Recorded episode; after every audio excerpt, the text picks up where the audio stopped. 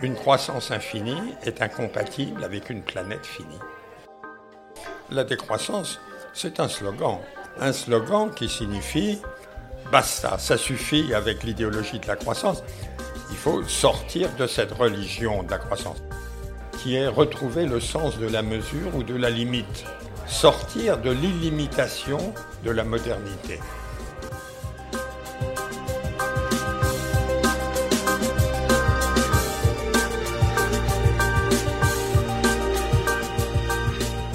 Bonjour, je m'appelle Louis Pelé.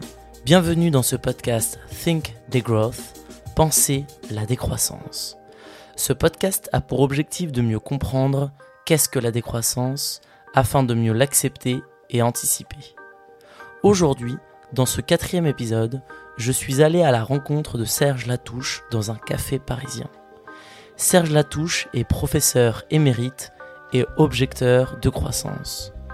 Avec Serge Latouche, nous allons parler de limites planétaires, d'accroissance, d'anthropologie, de philosophie et d'économie. N'hésitez pas à partager à vos proches le podcast et à me partager vos feedbacks. Bonne écoute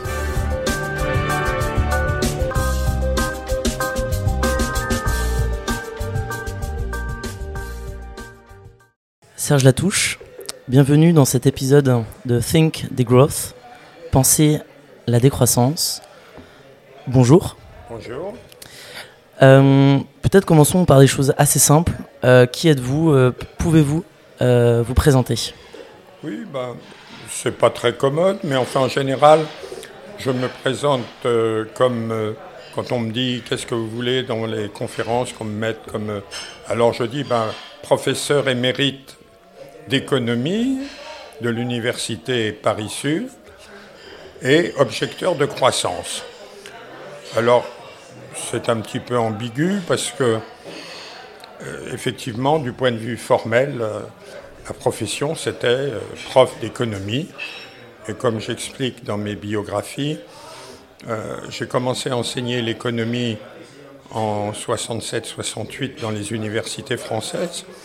Et il se trouve que depuis un an ou deux, après mes expériences en Afrique et en Asie, euh, j'avais perdu la foi dans l'économie. Donc euh, j'ai dû en- euh, passer toute ma carrière en fait à faire de la philosophie sur l'économie. C'est pourquoi généralement à l'étranger, et je m'en sens très honoré, on ne me présente jamais comme économiste, mais comme anthropologue, philosophe, politologue, euh, sociologue. Voilà. C'est très intéressant. Peut-être pour commencer par le début, vous, vous disiez que vous étiez professeur émérite. Alors je comprends professeur et émérite. Qu'est-ce que Moi, ça, veut dire, en retraite. Et alors l'éméritat, c'est une espèce de distinction honorifique qu'on attribue aux professeurs, qu'on juge euh, qu'ils le méritent. voilà. voilà. Ouais, C'est sympa. Et, et donc, malgré tout, alors comment, étant un économiste plus qu'hétérodoxe, même un anti-économiste, j'ai pu être considéré comme émérite C'est parce que j'avais, j'étais dans une université scientifique où on attache beaucoup d'importance au nombre de publications. Et comme j'avais un nombre de publications très supérieur à la moyenne de mes collègues, euh, sans aucune hésitation, on m'a discerné l'éméritat quand j'ai j'ai pris ma retraite. Voilà. Ouais, je comprends bien. Et aussi, vous avez dit une deuxième chose. Vous avez dit que vous étiez objecteur de croissance. Qu'est-ce que ça veut dire? Alors, bah, ça veut dire que euh, je remets en question la croissance, la croissance avec un grand C, non pas la croissance comme phénomène biologique, mais la croissance en tant que religion de la société moderne. Mais c'est rigolo parce que vous, avez aussi dit que vous aviez perdu la foi en la croissance. Oui, parce que non, j'avais perdu la foi dans l'économie. Dans l'économie, pardon. Ouais, mais évidemment dans la croissance, parce que pour moi, euh, la croissance et l'économie, c'est presque synonyme. Il n'y a pas d'économie sans croissance et pas de croissance sans économie. Donc, euh, euh, cette expression objecteur de croissance, elle a été utilisée, c'est assez amusant. Euh, je crois qu'elle a été inventée en quelque sorte par un grand humoriste qui est Valéry Giscard d'Estaing. Au moment de la parution du Club de Rome en 1972, il se trouve, quand, on, on- quand on repense à ça, on se dit mais on est à des années-lumière de cette période, que euh, ça avait fait tellement ça avait eu un impact tellement fort, le rapport du club, au premier club de Rome, que euh, le président de la Commission européenne de l'époque, le Hollandais Sico Mansholt, avait, euh, ça l'avait tellement perturbé qu'il avait dit l'Europe doit s'orienter vers une croissance négative. Et évidemment, ça avait fait scandale dans la Commission où le représentant de la France était M. Raymond Barre. Euh, le ministre de l'économie du gouvernement français été M. Valéry Giscard d'Estaing. Et lui, euh, qui était quand même tout sauf un imbécile, il avait parfaitement compris le rapport au Club de Rome et il avait parfaitement compris les enjeux. C'est assez incroyable. Mais il avait dit Quant à moi, je ne serai pas un objecteur de croissance. Alors, euh, nous, nous avons repris, retrouvé cette formule et repris au bon. Ben, nous, nous sommes des objecteurs de croissance. C'est-à-dire que nous remettons en cause le dogme de la croissance, ou plus exactement, la société de croissance, c'est-à-dire notre société, qu'on appelle aussi de consommation productiviste, capitaliste, moderne, société qui est basée sur euh, l'idéologie de la croissance, qui n'a pour objectif que la croissance pour la croissance, même quand il n'y en a pas, hmm. ce qui est le cas presque à l'heure actuelle. Je comprends, et peut-être on ne l'a pas tout à fait défini, mais lorsque vous parlez d'idéologie euh, de la croissance, Qu'est-ce que vous entendez par croissance? Et vous avez même opposé ça avec la biologie. Oui, alors, bon, parce que euh, les économistes, évidemment, sont des gens très incultes, comme vous savez, et donc euh, ils ignorent d'où viennent les mots qu'ils utilisent. Donc, euh, le mot croissance vient de la biologie évolutionniste, déjà chez Lamarck, mais surtout chez Darwin. Et Darwin est très clair là-dessus. Il distingue parce que le mot développement aussi, encore plus, vient de la biologie.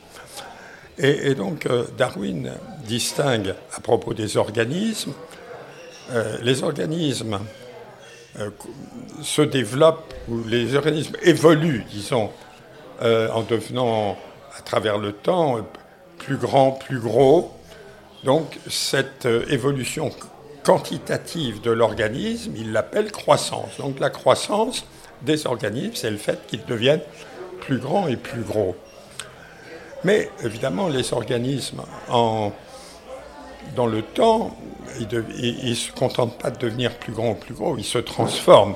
Une graine ne devient pas une graine monstrueuse, même un embryon ne devient pas un embryon monstrueux. La graine se transforme en arbre, l'embryon se transforme en, en un animal ou un homme.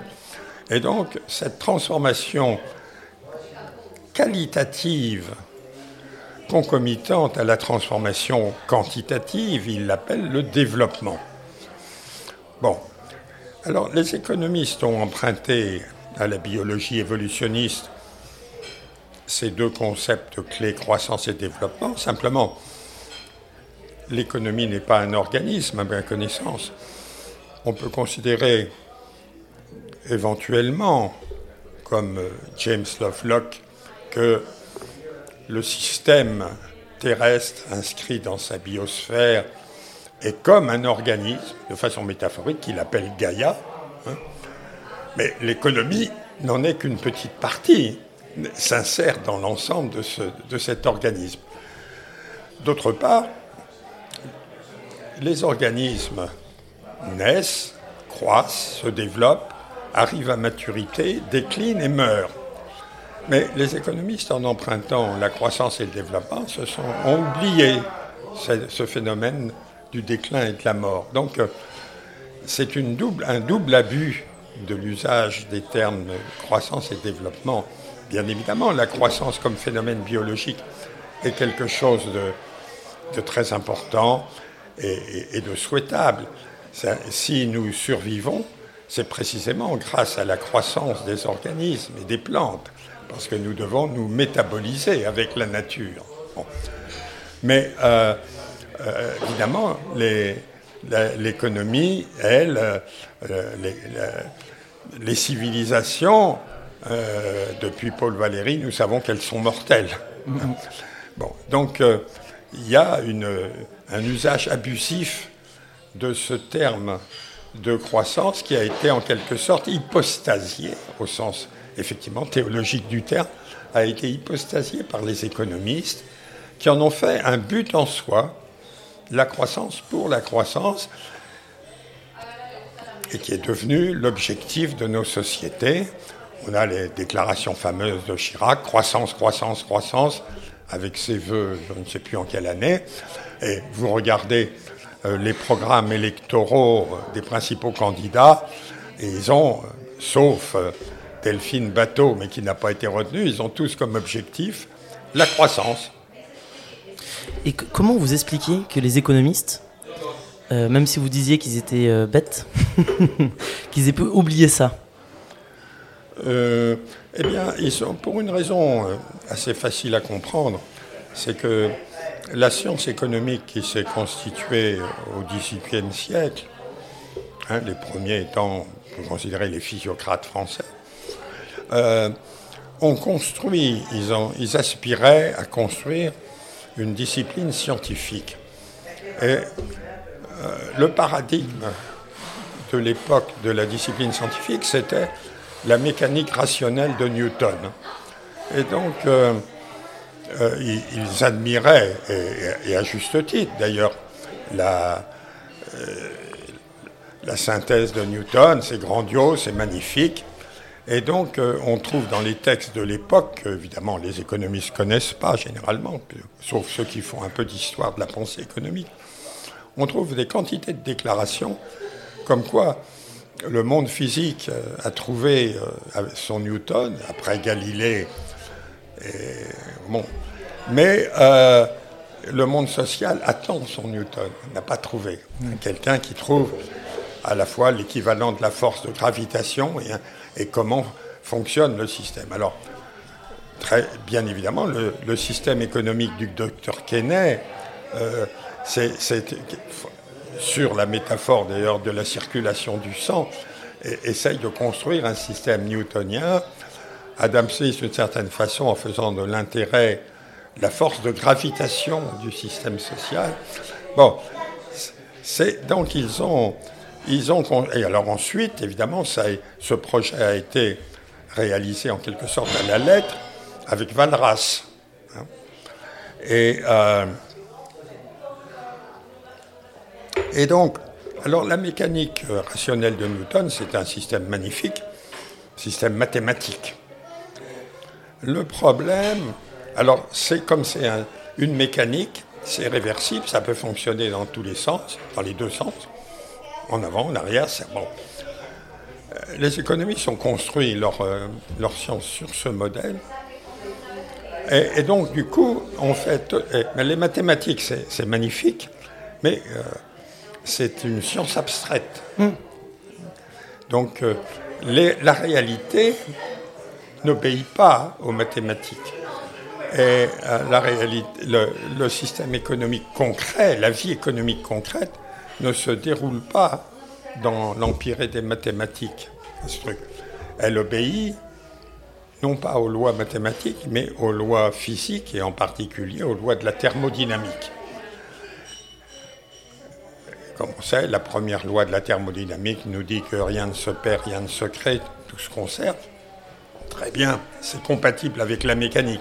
Oui, mais il y a la deuxième loi, découverte par Carnot, la loi de l'entropie, qui nous dit que les phénomènes ne sont pas réversibles. Et que euh, dans un système fermé, en particulier, il y a une déperdition d'énergie, ou plutôt une dégradation de l'énergie. Alors, c'est très simple à comprendre. Hein. dans un système concret, une. Euh, une voiture automobile a besoin d'énergie, on lui met 30 litres d'essence, hein, subventionné pour 18 euros par le gouvernement. C'est ça. Bon, mais une fois que vous avez brûlé vos 30 litres d'essence, euh, les atomes n'ont pas disparu. Et vous les avez, vous pouvez jamais plus les rattraper pour refaire fonctionner votre voiture. Vous devez réacheter 30 litres d'essence. Donc on est passé d'une énergie, il y a toujours cette énergie, elle est sous la forme, entre autres, de bioxyde de carbone. Et au lieu de faire marcher la voiture, elle dérègle le climat. On est passé d'une énergie à basse entropie à une énergie à haute entropie. Mais c'est vrai aussi pour les matières premières. Vous utilisez du cuivre, du phosphate, de tout ça. Bon, euh, ça n'a pas disparu, mais vous l'avez pu. Et donc vous devez recourir à nouveau à ces matières premières. malheureusement, elles ne sont pas renouvelables. Et par conséquent, on a un problème hein, qui fait dire au, un des grands penseurs à l'origine de la décroissance, qui était à la fois physicien et, économiste, Nicolas Georgescu-Roegen, qu'une croissance infinie est incompatible avec une planète finie. on peut considérer que c'est là le mantra de la philosophie de la décroissance. Je comprends. Et justement, ça, m'amène à poser la question peut-être euh, aussi basique, hein, mais donc on, a parlé beaucoup de croissance et de développement. Et euh, alors, qu'est-ce que c'est la décroissance? Est-ce que c'est une simple antithèse de la croissance et du développement? Pas du tout. Alors, la décroissance, et ça, malheureusement, les gens que vous interrogez, qui sous le, sous le titre de degrowth, évidemment, euh, ont, complètement déformé ma pensée, mhm. ou l'ont pas comprise. La décroissance, c'est un slogan. C'est pas un concept, c'est pas une théorie, c'est un slogan. Un slogan qui signifie basta, ça suffit avec l'idéologie de la croissance. Il faut sortir de cette religion de la croissance. Et donc, devenir des athées de la croissance, c'est pour ça que, donc, ne plus croire ni à la croissance, ni à la décroissance d'ailleurs. Bon, c'est-à-dire qu'il faut affronter la réalité telle qu'elle est, et non plus à travers le prisme de la mécanique rationnelle newtonienne des économistes. Et donc, il faut une accroissance, devenir accroissant. Comme on est athée, on est donc accroissant. Donc il y a des choses qui doivent croître.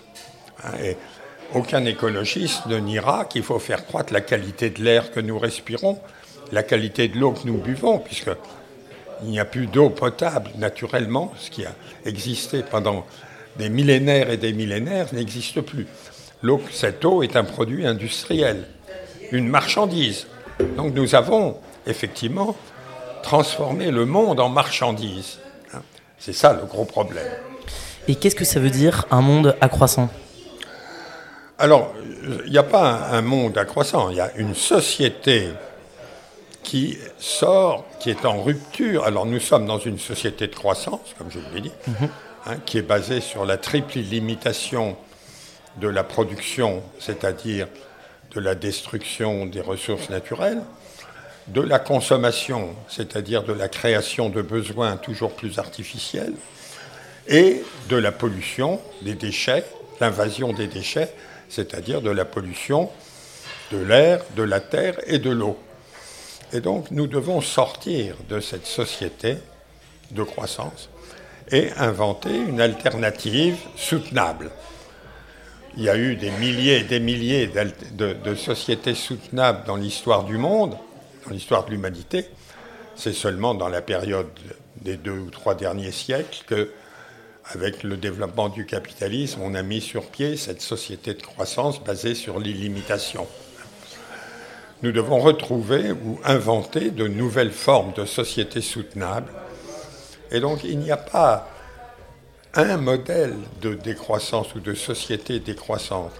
Une fois libéré de la chape de plomb de la domination du prisme économique, on retrouve la diversité des cultures. Que cette économicisation du monde sous le signe de la croissance a été une extraordinaire opération d'uniformisation planétaire. J'étais hier à l'inauguration du musée Albert Kahn à Boulogne-Billancourt. Albert Kahn avait voulu mettre en. Euh, rassembler les archives de la planète. Donc il avait envoyé des reporters dans les années 20 ou 30 à travers le monde, photographier, filmer tout, ce qui existait. C'est fantastique. C'est les plus grandes archives photographiques, cinématographiques du monde. Et alors c'est mis en scène dans ce, dans ce nouveau bâtiment qui a été inauguré donc, euh, hier. Et on voit toutes ces choses. Et alors qu'on voit une diversité incroyable qui n'existe plus. Toutes les coutumes de tous les peuples, il allait dans tous les, du fond de l'Afrique au fond de l'Asie. Alors vous voyez, ces, costumes, ces pratiques, etc. C'est une richesse absolument fabuleuse. Maintenant, tout ça est laminé dans le supermarché mondial. Hein. Et donc, une fois libéré de ça, eh bien, chaque société, par la force des choses, va, va se reconstruire une nouvelle identité, retrouver des richesses. Donc, il n'y a pas un projet unique de décroissance c'est d'autres mondes qui sont possibles. Ce n'est pas un autre monde. On sort d'un monde unique pour retrouver des mondes. Bien évidemment, tous ces mondes, pour survivre, ont une, condition, je dirais, matérielle concrète, la soutenabilité. Hein, être des sociétés soutenables, donc ne pas dépasser les, capacités de résilience, de régénération, et une philosophie au fond commune, qui est retrouver le sens de la mesure ou de la limite. Sortir de l'illimitation de la modernité. Cela étant, rien n'empêche les Bantous d'avoir un type de chaussure totalement différent de celui que choisiront les Esquimaux. Je comprends. Et vous avez parlé de hum, qu'il faudrait retrouver, inventer euh, une, une société, une société soutenable, quand on regarde dans l'histoire, est-ce que vous, auriez une, société que vous aimeriez nous décrire euh, qui aurait pu exister et sur laquelle on pourrait se focaliser pour construire la prochaine société? Non, je pas de. Euh, je pense que non, il, nous faut l'inventer, bien sûr, en s'inspirant. c'est surtout l'inspiration doit être au niveau des idées. C'est pour ça que j'ai lancé une collection, Les précurseurs de la décroissance, qui me semble importante pour montrer qu'au fond, à part la petite parenthèse de la modernité, et encore, parce que dès le départ, il y a eu des mouvements extrêmement critiques de, de cette société de croissance. Pensez aux socialistes utopiques, anti-industrialistes, romantiques, etc. Des gens comme William Morris. Hein, et, bien d'autres, même Fourier, etc. Euh, mais à part cette parenthèse donc euh, euh, qui, voit fleurir des Bernard-Henri Lévy, des Alain Minck, etc. Mais à part ça, toute la pensée de l'humanité, en fait, est basée sur une, éthique de, de, la mesure. Hein. Comme vous savez, les Grecs considéraient que le danger par excellence, c'était l'ubris, la démesure. Hein. Euh, la philosophie, que ce soit celle d'Épicure, qui nous dit celui qui ne sait pas se contenter de peu ne sera satisfait de rien. Je ne parle pas euh, de Diogène, hein, euh, qui pour lui, même, vous connaissez l'anecdote où il, il, a utilisé un verre pour boire, enfin un verre ou l'équivalent en grec, puis il voit un enfant qui boit dans ses mains, il dit mais j'ai même pas besoin d'un verre, et il brise son verre. Bon, alors là, on ne dit pas qu'il faut aller jusqu'à ce type de sobriété, mais toutes les sociétés, euh, Lao Tse avec le taoïsme, etc., dit la même chose. La philosophie traditionnelle des sociétés africaines disent la même chose. Les philosophies amérindiennes que l'on redécouvre à travers ce qu'en espagnol on appelle le buen vivir, hein, de vivre bien, des Amérindiens des Andes, mais on retrouve la même chose, c'est les Amérindiens d'Amérique du Nord et du Canada. C'est basé sur euh, le sens de la sobriété, des limites, du respect des cycles naturels, l'insertion de l'homme dans un environnement naturel qu'il doit bien sûr exploiter, mais respecter en même temps. Et euh, vous parliez de, de démesure, de mesure. Et est-ce que vous, vous sauriez dire quelle mesure il faudrait, euh, faudrait reprendre, enfin de, quelle mesure faudrait-il reprendre possession? Est-ce que ça serait par exemple la, mesure du temps? Est-ce que ça serait la mesure de l'argent? Quelle mesure il faudrait se focaliser et, limiter ces, ces, concepts-là?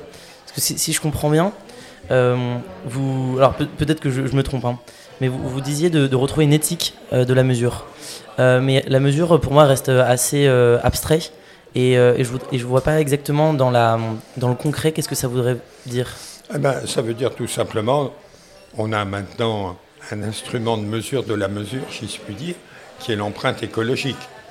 bien sûr, comme toute, toute construction, on peut discuter, on peut chipoter sur des choses qui ne sont pas bien évaluées, des choses qui sont oubliées, etc. Mais enfin, grosso modo, euh, une fois fait quelques critiques, etc., euh, on est obligé d'admettre que c'est un instrument euh, qui cerne l'essentiel de la réalité et le bon sens.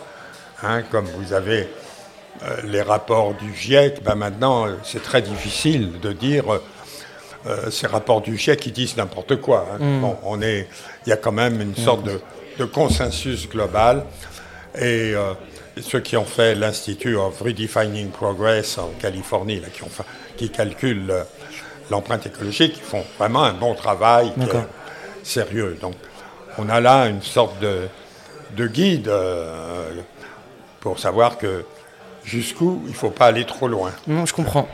Et vous parliez aussi du club de Rome euh, au début de votre introduction.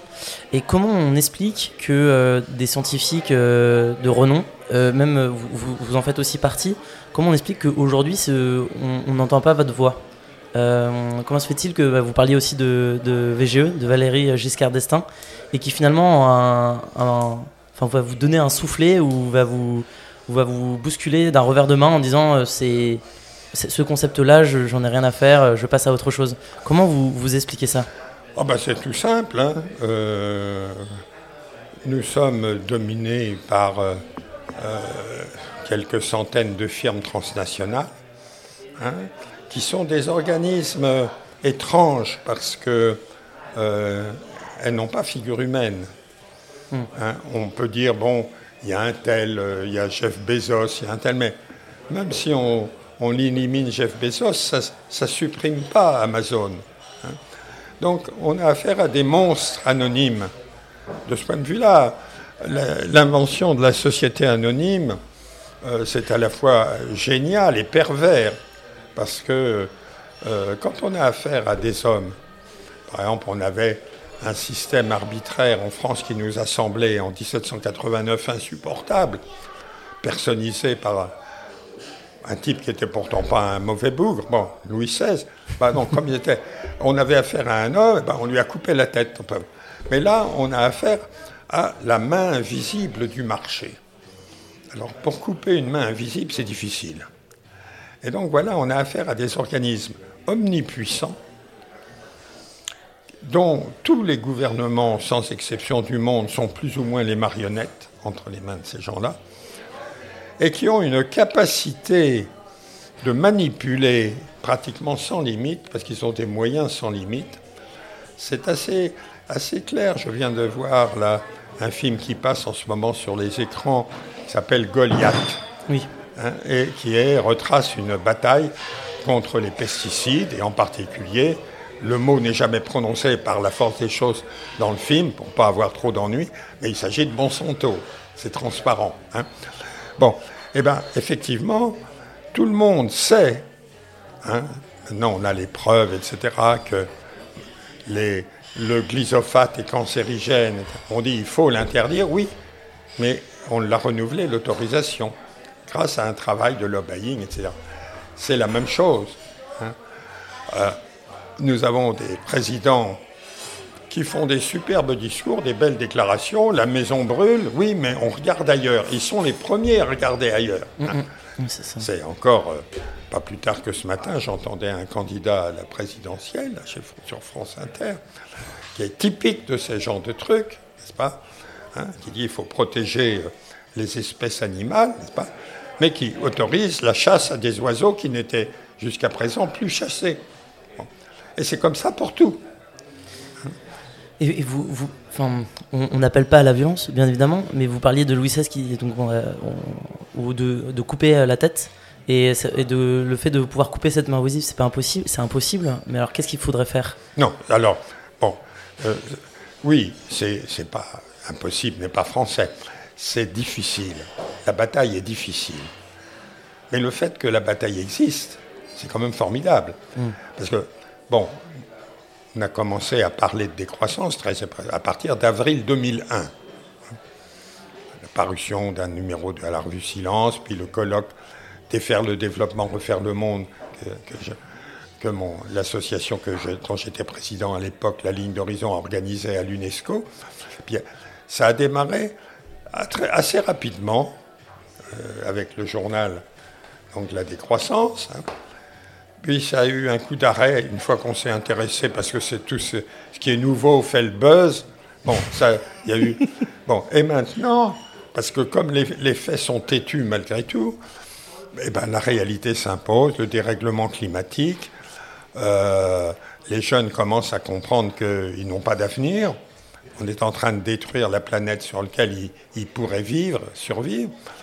Et donc, malgré tout, malgré l'effort des firmes multinationales pour nier le phénomène, les faits sont têtus. Et donc, ça amène à, ça amène à ce que finalement, ce qui ne s'était jamais produit, même chez les Verts, qui ont fait tout ce qu'ils ont pu pour désamorcer le potentiel de la décroissance, alors qu'ils auraient dû être les porteurs légitimes de ça, puisque c'était en germe dans euh, l'écologie politique à ses débuts, celle soutenue par Bernard Charbonneau, Jacques Ellul, Castoriadis, tout ça. Bon, et, donc euh, on a vu une candidate à la candidature, Delphine Bateau, qui, sous la force d'évolution, etc., a défendu, a défendu un projet de décroissance exactement comme euh, ce que j'aurais pu faire moi-même, ce que j'ai fait à travers mes ouvrages. Donc ça prouve que, au niveau des conscients, des prises de conscience, etc., les choses évoluent. Au niveau de la réalité, il y a des blocages. Mais euh, évidemment, euh, le rapport de force euh, n'est pas favorable. La, puissance de frappe, elle est du côté des partisans de la croissance. Mais même les plus grandes puissances, on le voit dans la guerre en Ukraine à l'heure actuelle, peuvent tomber sur des becs. C'est-à-dire que leur puissance, elle ne réussit pas finalement à écraser l'adversaire, et parfois elle est minée de l'intérieur. Ce sont les crises. Crise économique, crise sanitaire, crise, etc. Guerre. Donc, ces crises sont... Euh, et puis les catastrophes, hein, les catastrophes qui se produisent et qui amènent malgré tout à renverser les rapports de force. Jusqu'à présent, ça n'a pas été radical, mais on a vu à des niveaux inférieurs quand même, on a vu de nombreux pays, à la suite de l'explosion du quatrième réacteur de Tchernobyl le 26 avril 1986, on a vu de nombreux pays organiser des référendums sur le nucléaire et la réponse des populations était niette. C'est le cas de l'Italie, c'est le cas de nombreux pays nordiques, etc. En France, non, parce que nous, nous avons un gouvernement sage qui a interdit aux nuages radioactifs de franchir la frontière. Ça n'avait pas passé. Hein. Bon. Je n'ai pas vu. Euh, mais comme euh, malheureusement, malheureusement, on peut faire confiance à la société de croissance pour engendrer de plus en plus de catastrophes. Donc il y aura de plus en plus d'occasions de remettre en cause cette société de croissance. Vous avez aimé le cyclone Katrina, ben, vous en aurez des beaucoup plus violents dans les années qui viennent, malheureusement. Voilà. Mais à, vous entendre, j'ai l'impression que euh, on attend et le, temps fera les choses. Hein. C'est-à-dire, on attend que les événements passent, que les événements vont se vont devenir de plus en plus graves et euh, ça va suffire Non, ça ne va pas suffire. On ne les attend pas les bras croisés. Parce que, vous connaissez le livre qui a été un best-seller de Naomi Klein, La stratégie du choc. Justement, j'évoquais le cyclone Katrina. Ben, le cyclone Katrina aurait pu amener les États-Unis à remettre en cause hein, leur négation du changement climatique. Ben non, ça a été le contraire. Donc le cyclone Katrina a été utilisé pour renforcer encore le système euh, délirant euh, aux États-Unis. Donc, euh, il ne faut, il pas rester les bras croisés. Et c'est à ça, si on est là, nous, aujourd'hui, vous et moi, c'est précisément pour faire que les choses évoluent, pour faire que nous ayons, face à l'ouverture qui peut se proposer, que nous puissions nous y engouffrer et que cette fois-là, nous puissions vraiment changer le système, hein, modifier les choses. Et donc, nous, nous sommes là, si nous ne pouvons pas éviter les catastrophes, nous pouvons au moins les limiter, nous pouvons les gérer, nous pouvons organiser l'après. Voilà. Et euh, vous citiez cette initiative de créer ce podcast. Est-ce que vous, vous avez vu aussi d'autres initiatives qui justement favorisent cette compréhension de la croissance ou de la décroissance? Oui, bien, bah bien sûr. Bon, alors vous avez, vous avez, bah, vous avez le journal de la décroissance. Le journal de la décroissance. Vous avez euh, les équivalents suisses, moins, et l'équivalent belge, Kéros. Hein. Euh, vous avez des nombreux réseaux d'objecteurs de croissance euh, partout. Vous avez même des, même des partis politiques, j'étais contre, mais vous avez, euh, vous avez des quantités d'initiatives concrètes qui s'inscrivent dans la croissance. Je pense au mouvement des villes en transition, des villes lentes, euh, de, même de l'équivalent, je dis, le programme de la décroissance en matière alimentaire et, et nutritionnelle du mouvement Slow Food de mon ami Carlo Petrini, etc. Donc, vous avez quantité de, de mouvements euh, très divers qui, utilisent ou qui n'utilisent pas explicitement l'idée de décroissance, y compris dans la religion. Je pense à, à l'encyclique du pape, euh, Caritas in Veritate. Hein euh, non, pas le Caritas in Veritate, c'était, ça c'était l'adversaire, c'était Jean-Paul II.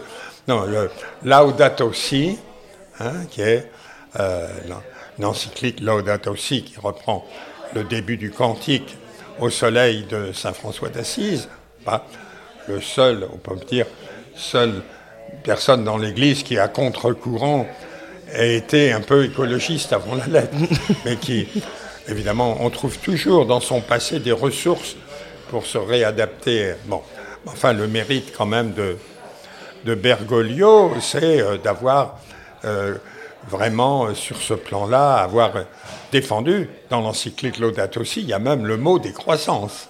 Bon, pas dans le sens où je l'entends, mais quand même, euh, voilà. Donc, euh, non, ça, il y a énormément de, de choses euh, bon, qui, qui, sont intégrées, alors qui peuvent évoluer dans le mauvais sens si elles sont seulement conçues en, comme des buts en soi, mais si elles sont conçues comme des étapes ayant un rôle formateur, je pense par exemple au mouvement des Ripper Café, hein, pour réparer au lieu de rejeter contre l'obsolescence programmée. J'étais il y a quelques jours à l'inauguration à Montreuil euh, d'un lieu dédié, s'appelle Bibliothèque des objets, hein, dédié justement à, au prêt euh, d'équipements pour euh, réparer au lieu de, jeter et de racheter, et avec des ateliers de menuiserie, d'électronique, etc. Donc il y a multiplication d'initiatives qui vont dans ce sens et qu'il faut évidemment pousser. Et, et, et, voilà. On va arriver à la, à la, fin de cet épisode. J'avais euh, quelques dernières questions. Euh, Est-ce qu'il y a un sujet qu'on n'a pas abordé que vous aimeriez euh, aborder? Il y avait une question que vous deviez poser, ce que je comptais faire dans les dans l'avenir. Vous savez, on, on, pourrait prolonger pendant des heures, voire des jours. On a toujours quelque chose à dire, mais je crois qu'on on a dit le, on a utilisé le, on, on, a touché le noyau dur. Bon, bah attends, c'est le principal. Alors, vous avez cité beaucoup de choses. Je pense que j'en ai pour quelques semaines avant de pouvoir être euh, au, au, niveau li littéraire. Mais est-ce que vous auriez peut-être un, un, autre ouvrage ou à, à, conseiller ou à recommander? Bah euh, bon, euh, vous m'avez dit que vous aviez lu euh, le, le, Petit que sèche sur la décroissance. Mmh. Je crois bon, l'avantage de la collection que sèche, c'est qu'en quelques pages, on mmh. fait un peu la synthèse. Il se trouve que le livre a eu un certain succès et que euh, vient de sortir une nouvelle édition mise à jour. Hein. D'accord. Donc ça c'est et en même temps, alors que c'est un auditeur tota-, un éditeur totalement différent, euh, j'ai été contacté il y a quelques semaines euh, par euh, une dame que je ne connaissais pas, qui est directrice de la collection plurielle chez Fayard. La collection plurielle, c'est les livres de poche de Fayard. Et alors cette dame me tient le discours suivant. Elle dit, euh, contre, bon, c'est assez incroyable, mais votre vieux livre, parce qu'en matière d'édition, au bout de trois mois, un livre est vieux. Votre vieux livre, Le Paris de la décroissance, qui avait été réédité en livre de poche, ben, se vend encore. Et alors on se demande si on ne pourrait pas faire une nouvelle édition euh, revue et augmentée, adaptée. Alors euh, ben, je dis oui, euh, par la force des choses, si ce livre se vend encore, bien qu'il soit par certains côtés effectivement dépassé, c'est parce que j'ai publié bien d'autres petits livres, en particulier dans la collection Mille et une nuits, tous ces petits livres comme euh, bah, le bréviaire, euh, le, petit traité de la décroissance sereine, qui s'est vendu, je crois, à plus de 50 000 exemplaires. Mais c'était des petits trucs pas très chers. Mais quand on cherche quelque chose où il y a une vision plus ample, et bah, on tombe sur le pari de la décroissance, parce qu'évidemment, c'est une. Euh, par caricature, mon ami Thierry Jacot Hein, qui dirige la revue L'écologiste, qui est aussi un des relais de la pensée de la décroissance, comme la revue Silence. Donc Thierry Jacot dit, euh, qui m'appelle le pape de la décroissance, hein, le, le, petit traité de la décroissance règne, c'est le bréviaire, et le Paris, c'est la Bible. bon. Alors, donc, j'ai dit à la, j'ai dit à la directrice de la collection Fayard, ben oui, la décroissance par la force des choses va s'inviter à la campagne présidentielle, pas pour euh, triompher, mais les candidats sont condamnés à se situer par rapport à elle. Donc c'est devenu un objet incontournable qu'on veut écarter, mais au moins il est présent, ce qui n'était pas le cas auparavant. C'est la première fois qu'il y a un candidat à la candidature avec Delphine Pateau qui a mis ça sur la table. Donc ça peut être très intéressant de, de mettre à jour, euh, de refaire une édition euh, revue et augmentée. J'ai vraiment beaucoup travaillé pour la nouvelle édition qui va sortir donc dans, au mois de juin, je crois, de, du Paris de la décroissance. je suivrai ça avec euh, grande attention. Euh, Serge Latouche, merci beaucoup pour votre participation. Et écoutez, j'espère que vous avez beaucoup aimé cet échange. Moi, j'ai beaucoup apprécié, j'ai appris beaucoup de choses. comme je le dis, j'ai de quoi remplir toute ma bibliothèque. Bon. Eh ben, c'était, c'était pas désagréable. je n'ai pas eu de, de, problème avec mon larynx, donc ça c'est important. Bon bah tant mieux. Bonne journée à vous. Merci.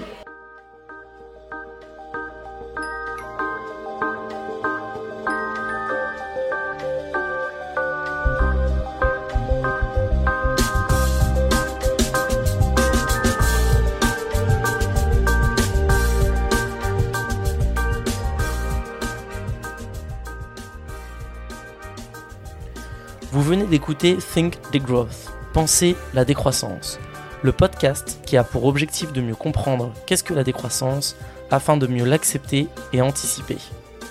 Vous pouvez vous abonner sur toutes les plateformes ou laisser des petites étoiles sur Apple Podcast. Et surtout, surtout, à en parler autour de vous, c'est ce qui nous aide le plus à nous faire connaître. Enfin, rendez-vous sur Instagram pour rejoindre la communauté, faire connaissance et nous partager vos retours à sync.degrowth. À la semaine prochaine!